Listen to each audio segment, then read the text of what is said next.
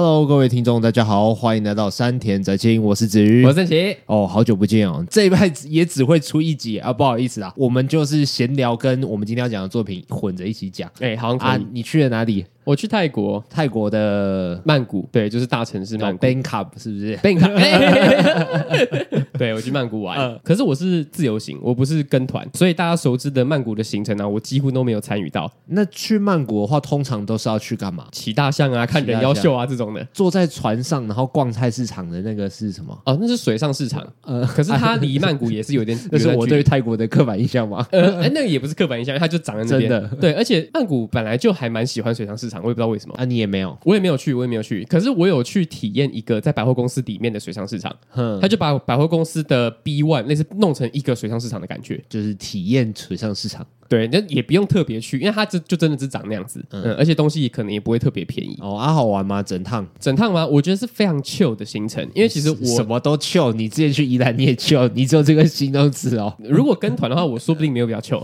嗯，对啊。可是自己自己自由行啊，然后自己规划啊行程啊，然后看要去哪边啊，然后就就去那个地方，然后也没有特别要干嘛，很惬意。行动方便吗？就是我对于外国人来说，哎，你真的很会问问题，因为我们去那边就变外国人了吗？对对对对对对对，那边的捷运系统。算是蛮发达的，就是你基本上要去的地方，捷运几乎都可以去得到啊。去不到的话，就叫计程车。因为你之前是去过大阪的嘛，对，而且你那个时候算是一个领路人的角色。那日本的方便跟泰国的方便是，呃，日本的方便跟泰国的方便落差蛮大的，落差蛮大。对，因为日本的方便是它的线路真的非常多，多到你想要去一个小点，那边都有一个站。而且日文跟中文又有一点点可以猜测的空间，嗯嗯嗯，然后也有汉字可以看呐，所以其实还好。但曼谷就曼谷的话，它的线路有一点像高雄捷运那个样子哦，那就就很简单嘛，就二选一啊。它有 MRT 也有 BTS，两个是不一样的，嗯，一个是空中的比较旧的，一个是地下铁路地下化之后比较新的。嗯，MRT 的设备也比较新，两个线路是不一样的啦。曼谷的话，它很多大点，大点又有很多大东西。比方说，它一个站就有可能两三个 mall，然后并在一起，甚至四五个 mall 并在一起。嗯、我很 chill 很 chill 的行程是指我们都是去逛 mall，就我跟我女朋友。等一下等一下，你有办法归纳出你到底去了哪个地方是非到泰国去不可的？只有到泰国你一定要去吃的东西。嗯，啊、那有去给人家按摩吗？不管是纯的还是不纯的？哦，我只有去纯的啦，只有去纯的。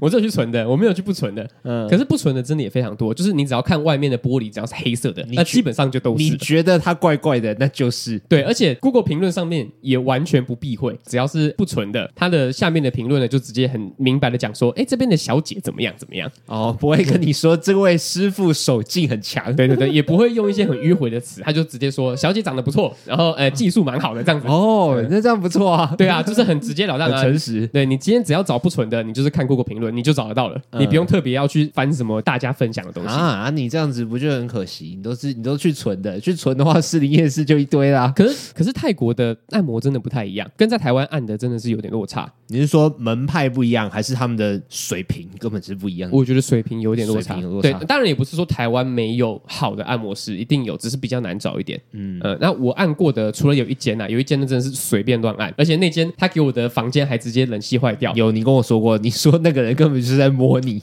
哎，对对对对对对，就是在摸我而已，而且他都会找我的骨头按，嗯嗯，就是也不是深入肌肉，对对对对，也不是按穴道那种，是真的痛，就是他真的不知道他在冲他小的那种，说不定那是一种门派啊，那就很不舒服，叫摸骨派，哦，那这个门派迟早要给我消灭的，没有任何一点舒服的感觉。可是其实水平上来说，我觉得只要 Google 评论没有到太差的话，基本上就是好的。嗯，你可以去那边说我不指定也没关系，这样子。对啊，你要指定也有点困难，因为你不认识，对对对，也不知道名字是什么。只是我碰到的那个按摩师，我真的觉得他很屌。他是一个男生，手劲大到很可怕，是隔壁床都在那边叫的那种吗？倒是也没有叫，只是我很想叫，可是因为其他人都不叫我，然后我叫又觉得 很害羞。你这个先生你太弱了吧？对对对，我就是有有一个自尊心的感觉悬在那边，然后就 一直在那边忍。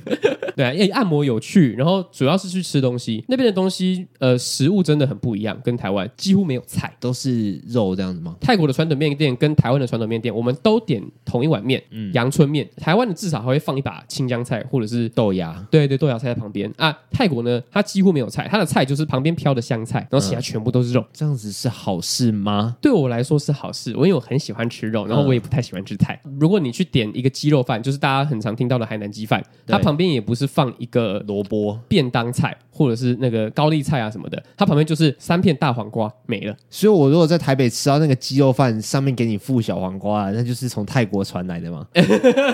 啊，他的鸡肉饭是跟嘉义火鸡肉饭天差地远的，它是真的一个有鸡腿的那个鸡肉饭。对，它有鸡胸肉，然后也有鸡腿肉可以选，就看你要哪一种。嗯、可是，其实我说实在话啊，泰国的海南鸡饭没有到很好吃，因为我在台湾吃到很好吃的海南鸡饭，因为它设计成适合台湾人喜欢的口味嘛。如果要说泰国那样子的是真正到地的海南鸡饭的话，那台湾改良的真的是非常棒。泰国的海南鸡饭，它的饭没有什么鸡油的味道。可是泰国的海南鸡饭，照理说那个饭的感觉会更粗糙、更硬一点吧？呃，他们是用泰国米啊，泰国长米，所以确实会比较粗糙，然后呃粉感比较多。嗯嗯、呃，不像台湾吃到的米一样是 QQ 的那种。可是我觉得那个是另外一种口感，我觉得没有所谓的好或坏。嗯，只是他们的鸡肉就很有差别。因为我在泰国吃到的鸡肉呢，基本上只要是水煮的那种海南鸡饭，他们的肉都柴到不行。在台湾吃到的海南鸡饭就很不一样，他们的鸡肉都好嫩哦。可是我真的觉得大家都把泰国的海南鸡饭捧得太高了，太夸张了。嗯，就真的没有到很好吃。要吃海南鸡饭的话，就在台湾吃就好了。那、嗯啊、还有什么是好吃的？他们的面真的太啊，真的很好吃。他们的面，面泰国的有一种传统料理叫船面，应该是萝卜汤熬的汤，然后再加一些香料进去。嗯，哦，真的很好吃。那、啊、你是这几天都吃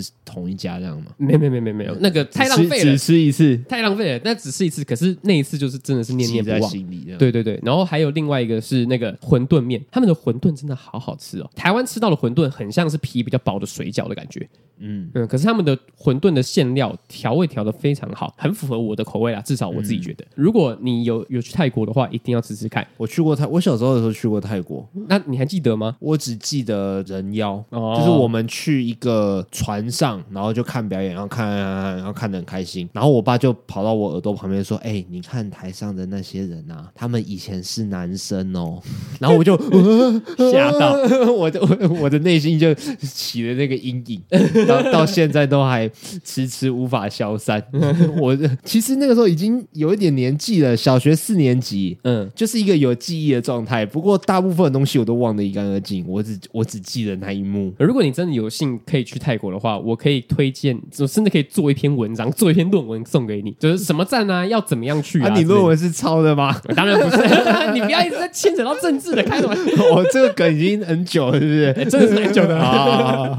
泰国还有一个很特别的文化，嗯，可是那个其实不是他们自己文化养出来的，是观光客养出来的。就他们会有给小费的文化，可是，在台湾基本上是不给小费的。比方说，我们按摩完之后，就是除了付我们原本按摩的那个可能两三百块的钱，然后你还要再额外给师傅钱，就是看你的心意啦。如果他很，就如果他按的很烂的话，你可以不给他小费没关系。可是如果他按的很好，你很爽，那就可以斟酌给。我甚至在 Google 评论上面看到有人给一百块的小费，吓死我了！泰铢，对，一百泰铢，大概现在折台币的话，应该是八十几块。然后或者是你在坐计程车的时候，如果你有经过高速公路的收费站的话，过路费是要你自己出的。司机在快要到收费站的时候，你可能就要问他说：“哎，过路费多少钱啊？”然后你要把钱掏给他。基本上二十块或四十块。他们给钱的这一个文化比较呃复杂一点点，就是要，要稍微了解一下，对，要去查查看，然后要稍微了解一下，嗯、要不然你不给的话，其实有时候会没有礼貌。嗯，因为这对他们说已经是一个通。俗一个习惯了，对对对对对对对，我这次更体验了他们那个人文风俗民情，嗯，他们的人真的是有够懒惰的。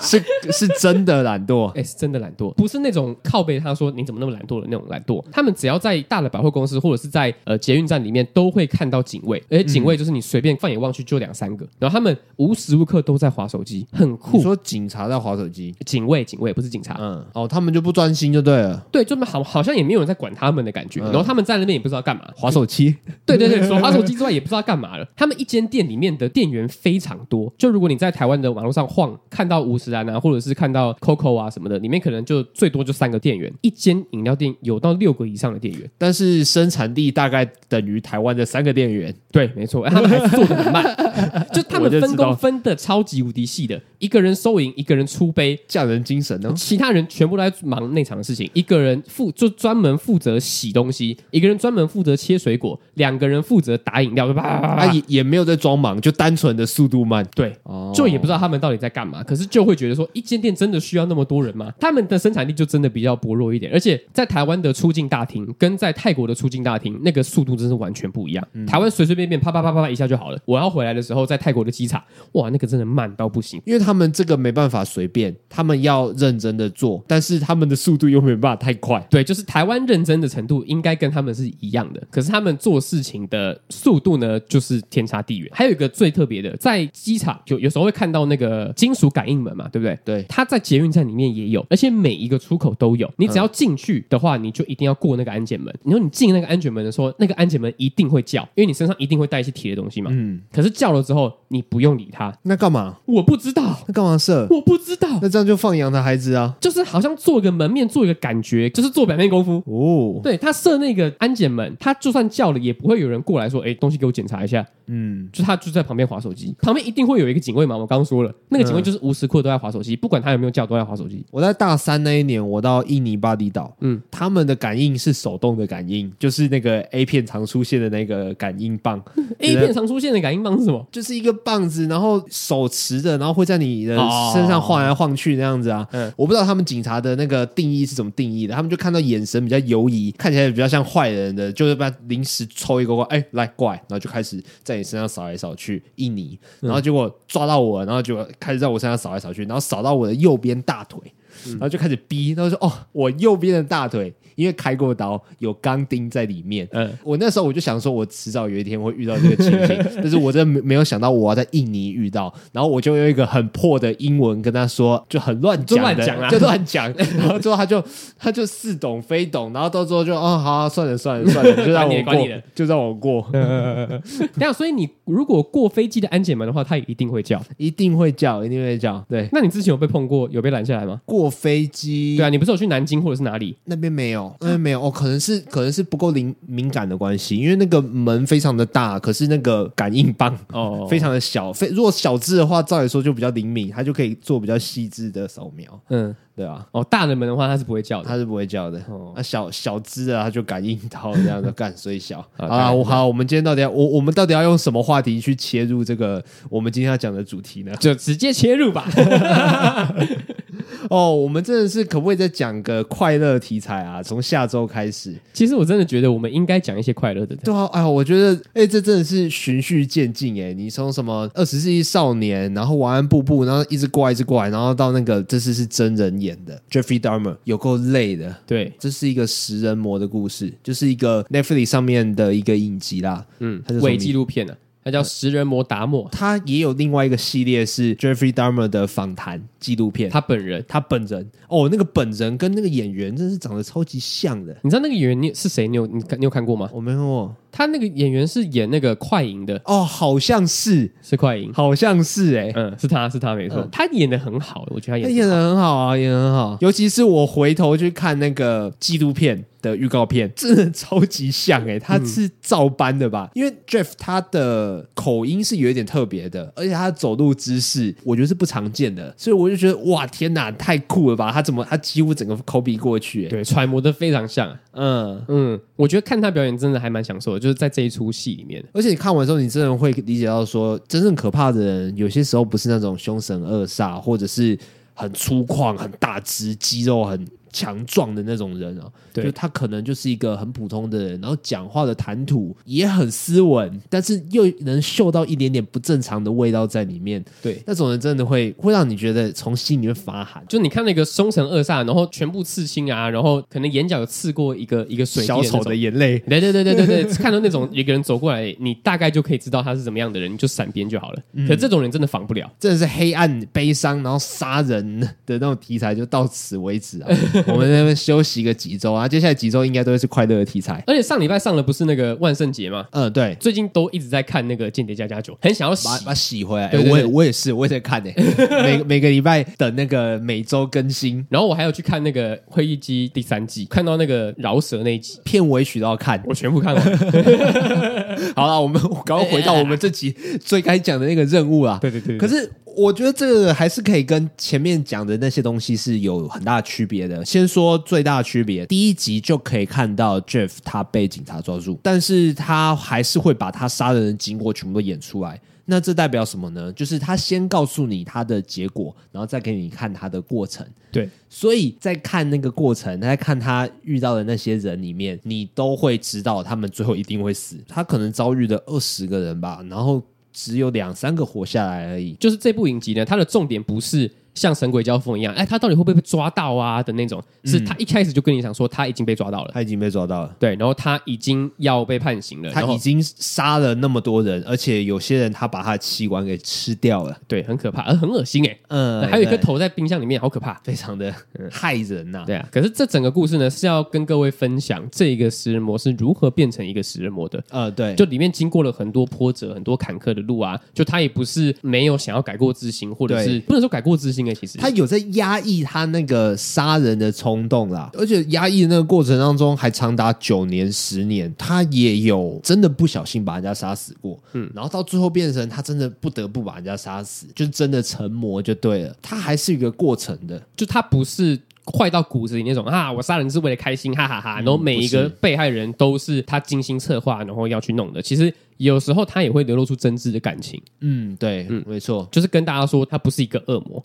他也是一个人，只是跟大家不太一样。嗯、对，他是我会觉得他是一个怪人，嗯，但是他不知道自己这样子做不行，因为里面有一幕他篇幅短到不行，但是我觉得某种程度上在暗示这个人就是有问题。他还是高中生的时候迟到，然后就走进教室，啤酒在咔打开，然后直接灌下去就喝了，然后老师就说：“哎。”你在喝酒吗？他完全不知道这样子做不妥，你知道吗？还有，他也不在意惩罚，他就是觉得我又没有做错事情，你们干嘛这样子烦我？你们为什么每个人都要阻挠我？还有，他中途他搬了很多地方就在住啊，就是。周遭的人、亲人还有邻居都说你那个味道散发出来了，可是他都觉得这没什么。你干嘛大惊小怪？对，就是他没有那个知觉，说这样子做其实不妥。里面的背景其实是好几十年前啊，就是监视器跟网际网络就是非常非常的不发达。换句话说，更加小心一点，他可以呃这样讲好吗？他可以隐藏更久。嗯，对，但是他没有那个知觉，说人家会觉得不妥，所以让他呃提早败露。其实我不知道他在想什么，哎，我觉得我会我会没有办法同理，然后会觉得说，这个世上既然有这样子的人，对，我也觉得要花一点时间去理解一下他都在想什么。就他杀人，但是又想要那些人陪在他们身边，嗯，然后不管是做成标本啊，或者是把身体的部位切下来保存。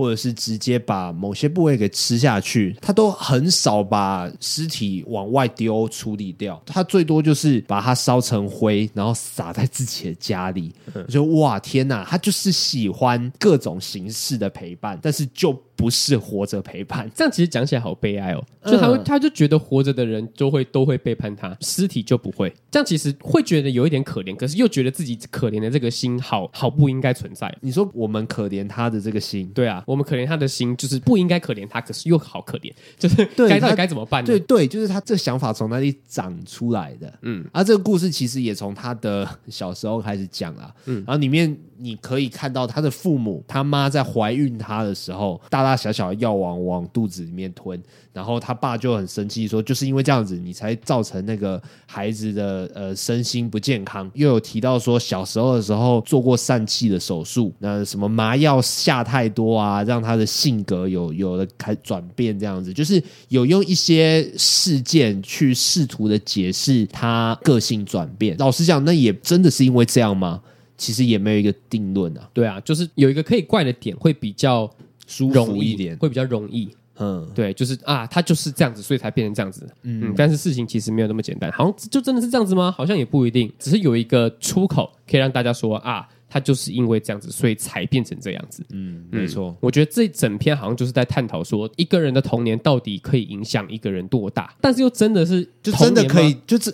就真的可以影响全部吗？就是他只要任在任何一个时间点，就是这整个影集里面任何一个时间点踩刹车就没事了。嗯，可是他事情就是会不断的被推下去。对啊，就是我就好奇说，他是没有学到可以这样做吗？他是没有认知到有其他方法吗？为什么他永远只会选择最坏的方法？嗯，因为因为我我自己的感受是，他的资料库里面就是没有正常的方法。所以他也不会去选择其他的解套，他就只会选择最坏的。嗯，在害怕的时候，都会去寻找自己类似的经验，看能不能复制过去。对，就想到小时候跟爸爸仅有的那些回忆，那就把人类当成动物的一种喽。对啊，他小时候唯一的嗜好就是跟爸爸在解剖动物嘛。这个行为其实算是蛮温馨的一个父子之间的互动。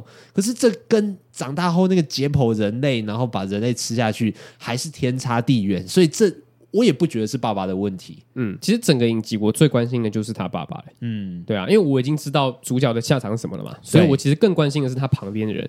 我觉得在看这个影集的时候，有一个小小的点，他爸其实好像也没有说真的要关心他，好像也没有很关心他。嗯，因为我现在想起来，如果我是如果我有一个儿子，他在犯了第一起杀人罪的时候，我可能就会一直陪着他了。嗯，可是其实，在整个影集里面，他爸其实也没有一直在陪他，欸，嗯，而且他爸很快就听信了他说，就是啊，我现在找那个工作了，我现在过得很好哦，然后他爸就好像就就是放心了啊，好好，他现在很好了，然后就走掉了。我在看这影集的时候，我一直有这样的感觉，就觉得说，他爸只要再多一点点关心，他说不定就不会这样。对，我也觉得，就是我认为他爸是一个，老实讲，我觉得是一个很贴近现实生活的人。对，就是一个一个爸爸。我当然不是要说我们的爸爸不好啦，但是。真的到无时无刻，然后奉献自己的生命，在关爱自己的孩子，而且能够接住孩子的每一个情绪、每一个问题，这真的很少见吧？嗯，真的很少见。反而是里面呈现的那个样子，就是你现在表面上看起来 OK，那就 OK 了。我也不会去刺探你内心太深的东西，因为这对我们来讲都不好。就是追求一个表面的和平啊。这这，我觉得这跟表面功夫又没有又不一样，他是他还是一种关爱。然后等到孩子真的出事的时候，他也不会闪躲，但是就是他不会无时无刻全心全意的在孩子身上，因为他也有自己的人生要过。因为他的爸爸其实婚姻也不好嘛，所以他爸就是一个很正常。有缺陷，但是同时也有爱的一个人。有时候我就是在想说，如果我的儿子这样子的话，我一定会很恨自己。他一定也是这样子啊，他一定也有有自责的成分在里面啊。对啊，而且我觉得自责是比较多一点的，就是我到底做了什么事情让我的儿子变成这个样子？就是还还是是还是是我的基因有问题吗？这个东西到底跟我有多大的关系？嗯，也不能说完全没有关系，可是就会一直在。反复的检讨自己到底做错了什么事情。对，我觉得很多时候都会往这方面去做检讨啊，就是说事情不一定是你造成的，但是其实你原本有机会阻止这一切，嗯，对啊，然后我们也呃显而易见的，就是 Jeff 的家人完完全全有能力去阻止这一切，但是他们没有，对，因为他们也在过自己很糟糕的人生，嗯嗯，对吧？所以这其实是一个家庭的悲剧吧，就一个家庭悲剧。变成好几十个家庭的悲剧，这样好沉重哦。对啊，对啊，我就说干，我们到底我们到底每个礼拜都要接触这个东西啊？但是他在这几年之间，他总共杀了十七个人，对，一直杀杀杀杀到第十七个人。那我觉得可怕的已经不是杀人魔本身，而是整个社会纵容这种人不断的犯罪啊。对啊，而且里面也讲了非常多这类型的议题，嗯，就是我们应该要庆幸自己台湾是一个相对比较小，然后相对比较好控制的一个地方啊。警察的部署啊，或者是种族之间的的分歧，其实是没有那么大的。里面还是讲了一些美国几十年前的一些种族上面的问题，然后就是因为这样子。才纵容他可以一而再再而三的犯罪啊，因为他是十集嘛，他其实也是有在切换一些视角，然后讲述这个故事。虽然说是沉重啊，但是老实讲，我觉得前面几集沉重过之后，后面中间开始就开始变得有趣起来了，因为他开始去切换那个视角，可能其中一个是被害者，或者是被害者的妈妈。这样子，我就觉得，哎，好像有变有趣起来，而且我也习惯那个血腥的画面了。所以我就变得比较享受一点。所以我觉得它还是好看的。我想特别提一个，呃，就是有一个人，他是一个听障人士啊，他他听不见，然后他是。靠读唇语跟比手语，他有他的梦想要实现，非常的阳光正向，对周遭的人，对他的家人都非常好。不巧的是，他被 Jeff 盯上，但是他是少数几个好像可以跟 Jeff 用爱交流的人。我甚至觉得，拜托就停在这里吧，拜托感化 Jeff。我觉得他是最有机会出现的那个人，你知道吗？嗯，说不定 Jeff 就一直在等这个人出现。虽然他前面的错是没有办法被原谅的，但是如果他们就真的这样在一起厮守到终身，哎，我也觉得 OK，因为我觉得这对 Jeff 来说是一个救赎。嗯，但是还是没有，就是 Jeff 还是忍不住痛下杀手，而且他的这个痛下杀手。又不像是满足自己的杀人欲望，对，又是在害怕对方离开，没错。那、啊、你害怕对方离开，你可以有很多方式去留住对方啊，但是把对方直接杀掉是最烂的。对啊，这对他来说是一个最习惯的做法了。他也就真的只能用这样子的方法来满足自己，就真的看了会觉得说，哎，又来了这样子。然后演到中后段的时候，Jeff 他就到监狱里面啊，他被判了十五个无期徒刑，对，在里面过着那那个怎么形容，日复一日的生活。里面寻找一点点乐趣，可是他其实乐趣还蛮多的啊。老实说，嗯、他接到了很多粉丝信函呢。我不知道为什么我会对这件事情不感到压抑，但是就，就很像是就那样。但他好像就是一个社会现象，好像就会变成这个样子。嗯、对，嗯，很多模仿的人可能就会出现啊，或者是什么的，就是这个好像就是见怪不怪了。就有些人也不是真的崇拜他。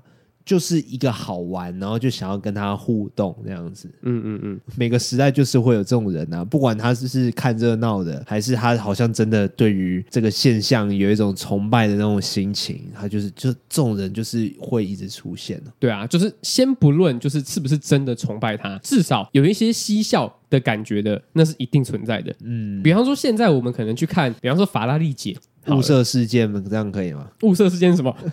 物色事件，你说太太久以前写的东西了吧？你刚刚在思考，就是在想一个比较不会冒犯到人的例子。哦，我刚超级你冒犯人，那你就那你就讲雾社事件啊，物色事件够久了啦？超久的啦，赛德克巴莱啊，没有，我是要讲法拉利姐。嗯，就是我不相信真的喜欢他的人有多过于去看他搞笑的人，就是那样子的心态，就你会觉得说啊，他现在就是一个很怪的人。然后你会想要去博得他的关注。更久以前的话，就是如花，如花对，如花。然后再更久以前，周星驰电影里面常常会出现一个男生啊，《唐伯虎点秋香》里面挖鼻孔的、那个，对对对对对对对对，就有点像那样子。嗯，然后法拉利姐的粉丝直接创了一个 Instagram 账号，然后去帮法拉利姐上字幕啊，然后截取她骂脏话、啊，然后很疯的桥段啊。我又有一段时间很喜欢看那个，嗯，然后就看到很多他的那个粉丝就在下面留言，然后就是会讲一些屁的话，就是因为有这样子的人，所以他的人。人气才会高，就先把那些就真的很崇拜他是个杀人魔，然后哎，我也想要跟你一样这种病态的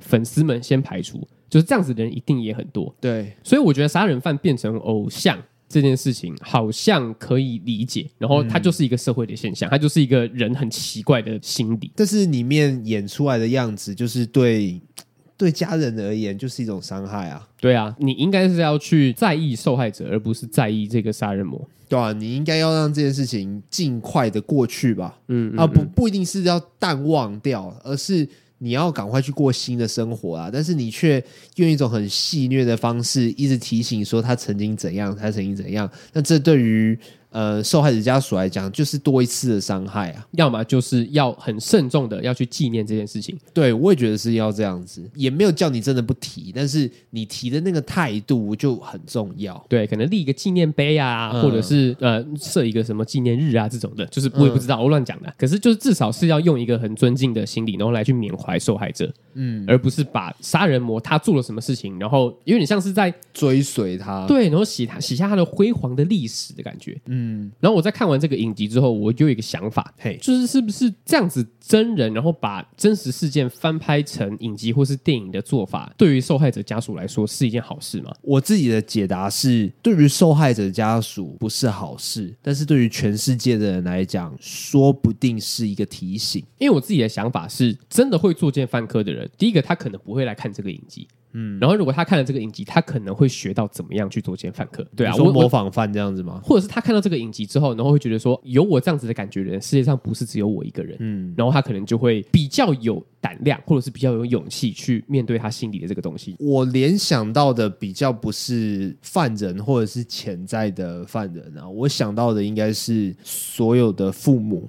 嗯，或者是所有的同学、所有的朋友，应该要多花一点时间去观察周遭的人，还要多付出一点点，比表面功夫还要再更深的关心跟爱，这真的会有用。你真的可以避免一些悲剧。确实，那我觉得的确对受害者家属来讲是蛮难过的一个回忆啊。但是如果他拍的好，就像我们看的这个来来说的话，它就是一个提醒啊。我觉得第一个是这个影集好看，第二个是。就像你刚刚说的那个理由，就他可以提醒我们说，我们要去多关关心起那个身边比较压抑的人。嗯，他有，他还是可以带来正面的影响啊。但是我觉得负面的影响，我觉得也是会有的，嗯、只是看。因为它是一个成功的影集，所以正面的影响会比较多，就是它不至于到变成消费啊。没错，就是看的角度而已啦。你觉得这件事情是可以拿来衡量的吗？它的正面影响没有大到超过负面影响，那就不拍哦。那那那为什么可以用一部影集好不好看来决定要拍不拍？应该说，我觉得他的手法上对我来说是舒服的。嗯嗯，如果他的手法不舒服，然后让大家都觉得说好像是在消费，嗯，或者是好像是拍这个影集的意图不轨哦，你觉得他？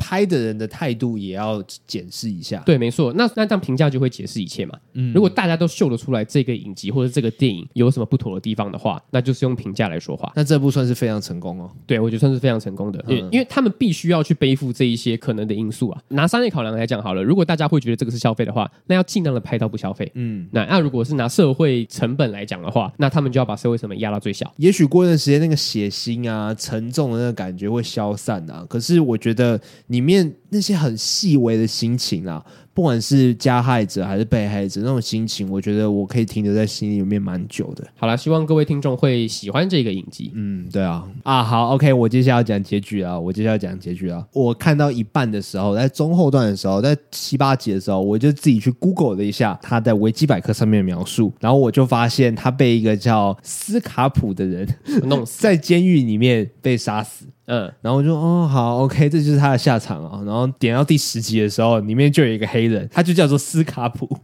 然后说啊，OK，我知道了，等一下就是由你来动手，哈，这个人很重要。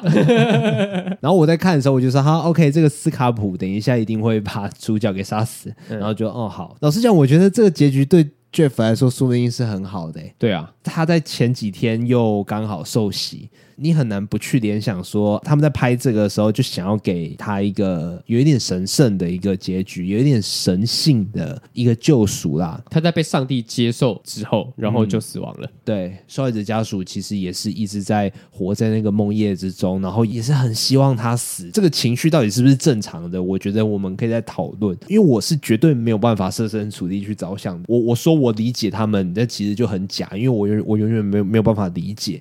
但是我自己又会觉得说，哎，这个心情到底是什么心情？就是光想象他在监狱里面还活着，还在呼吸这个世界上空气，我就觉得好痛苦哦。他如果没死掉的话，我就没办法去过新的生活，我就会被永远困在过去里面那样子。确实，大家都会想要以牙还牙，以眼还眼嘛。嗯，我们在看完 Jeffrey 的故事之后，也不是把他当成一个十恶不赦的坏蛋吧？对对啊，如果他是个十恶不赦坏蛋的话，那我可能会觉得说他不判死刑啊，对他来说太轻了啊。可是，在看完这个影集的时候，多多少少有一点点进入他的生活，然后会觉得说怎么样，好像都是最好的安排了。不管是他被判终身监禁，到最后他被弄死，我觉得怎么样都是最好的安排。我没有办法去评断，都刚好没有更好的选项了，就一路走走走，可能就只有这一条路可以走了。嗯嗯嗯，就是。那个奇异博士看了很多很多的，然后就就走这条路，就走这条，对对对，嗯，大概就是这样子啊。因为受害者的那个仇恨的那个心情啊，在剧中是描述成跟神父告解。我特别喜欢神父的回答，然后我也觉得他的回答回答了我的疑问，那就是这件事情不是一时半刻可以解决的，它就是发生了。嗯，那你只能坚持下去，然后有一天它会慢慢的消，慢慢的消掉，到最后你就可以。正常的过生活。我蛮喜欢这个神父，我不知道现实生活中是否有是否有真的这样的一个民权领袖啦，我不知道。我觉得这样子的回答是有说服到我的。我希望我此生不要遇到，但是如果遇到了，我也我也会尽可能去回想这个这个教诲啦。有些时候事情就是会发生，那你只能抱着勇气，然后抱着坚持，带着那个沉重的包袱，然后然后慢慢的走下去。对啊，我也希望说，如果我真的碰到这样子的事情的话，我还可以那么理性。但愿啊，要不然你只是变成下一个恶魔而已啊。好，那这个食人魔达莫要去哪里看呢？在 Netflix 可以看得到，总共有十集，每一集呢都是一个小时。哦，对，你就看那个大头贴，是一个那个穿着很酷帅眼镜的一个金发男子，哎啊，那就那那就是了啊。你可能也会不小心去搜寻到那个他个人他本尊的访谈纪录片，嗯，也可以看一下下。但是我们推荐的是呃影集，是剧情片。对，我们今天的节目就到这边告一个段落了。那喜欢我们的频道的话，可以到 Apple Podcast 上面给我们五星评价，或者说有什么快乐的题材 可以推荐给我们。最近呢，真的是讲太多沉重的作品了，需要安慰一下心情了。好，没错，我是子瑜，我是三杰，好，拜拜，拜拜。